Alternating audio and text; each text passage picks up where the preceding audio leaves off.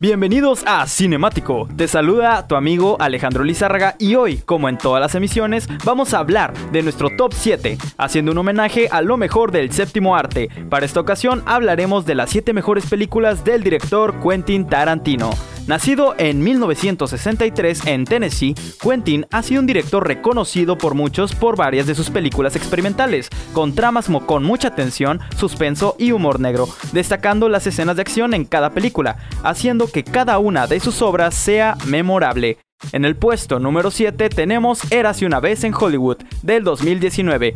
Protagonizada por Leonardo DiCaprio, Brad Pitt y Margot Robbie, este filme retrata la historia de un actor reconocido por sus series de televisión, que va siendo poco a poco desvalorado por su talento por lo que tendrá que demostrarse a sí mismo que sigue siendo capaz de ser el mejor. Acompañado de su doble de riesgo, este par nos llevan de la mano a lo que se era Hollywood a finales de los 60.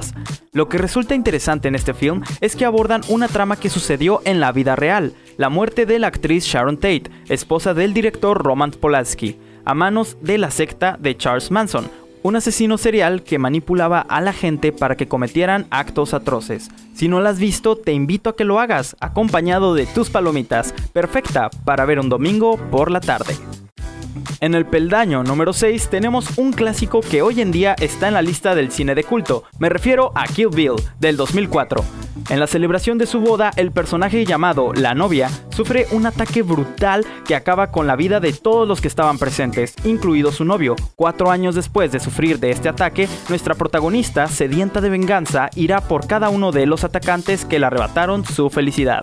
En esta película, el director hace homenaje a las películas y la cultura de China, haciendo también homenaje a las películas icónicas de Bruce Lee. Este film, sin duda, es un cine que todo cinéfilo tiene que ver y experimentar. En el número 5 tenemos a Perros de Reserva, la primera película por Tarantino. Trataba de seis hombres que no se conocen entre sí, pero que son reclutados por la mafia para llevar a cabo un robo, mismo que termina mal, pero por razones desconocidas. Ahora tendrán que ocultarse e investigar quién fue el traidor que llamó a la policía. Esta película tiene un bajo presupuesto, sin embargo, la calidad es bastante buena, con un guion bien trabajado y arcos dramáticos que te mantendrán al borde del asiento.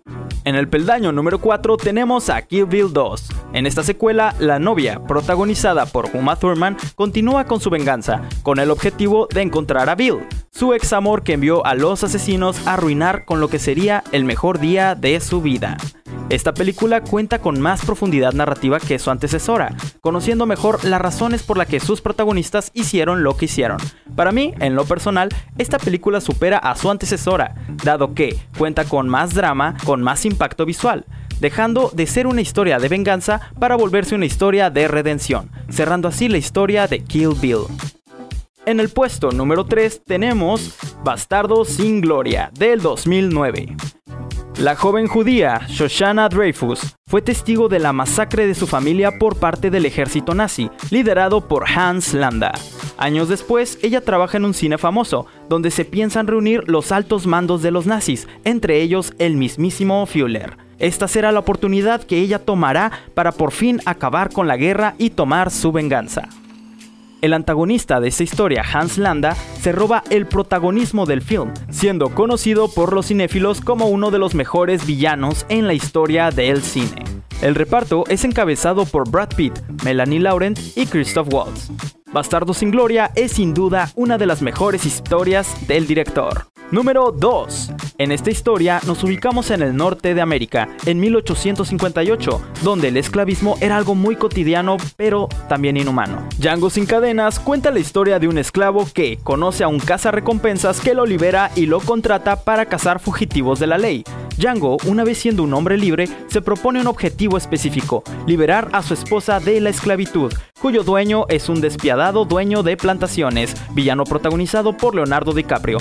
Esta película nos relata cómo era la vida de los esclavos en esa época y cómo un hombre quiere escapar de todo ello para ser feliz con la persona que ama. Pero para eso debe enfrentarse a muchos obstáculos. La dirección, el guion y la fotografía están bastante bien cuidados por su director, siendo ingenioso con sus tomas, sus chistes y la forma estética de relatar la vida en esa época. Si eres fanático de las películas de acción, de vaqueros y de suspenso, no te puedes perder Django sin cadenas. Llegamos a la primera posición. Recuerda que puedes escribirnos al 664-115-0907 a través de WhatsApp. Cuéntanos cuál sería el top 7 que deseas escuchar la siguiente semana. La mejor propuesta será la ganadora. Sin más que decir, vamos con el número 1. Pulp Fiction, película de 1994, se ha convertido en todo un icono cultural, siendo uno de los filmes más valorados de la historia. Este clásico de los 90 cuenta con el reparto de John Travolta, Samuel L. Jackson, Uma Thurman y Bruce Willis. Cada personaje tiene su propia historia y profundidad narrativa, historias que se irán conectando a lo largo del film. Lo interesante es que la historia no es contada en orden cronológico, por lo que el espectador tendrá que conectar los hilos y averiguar qué pasó primero.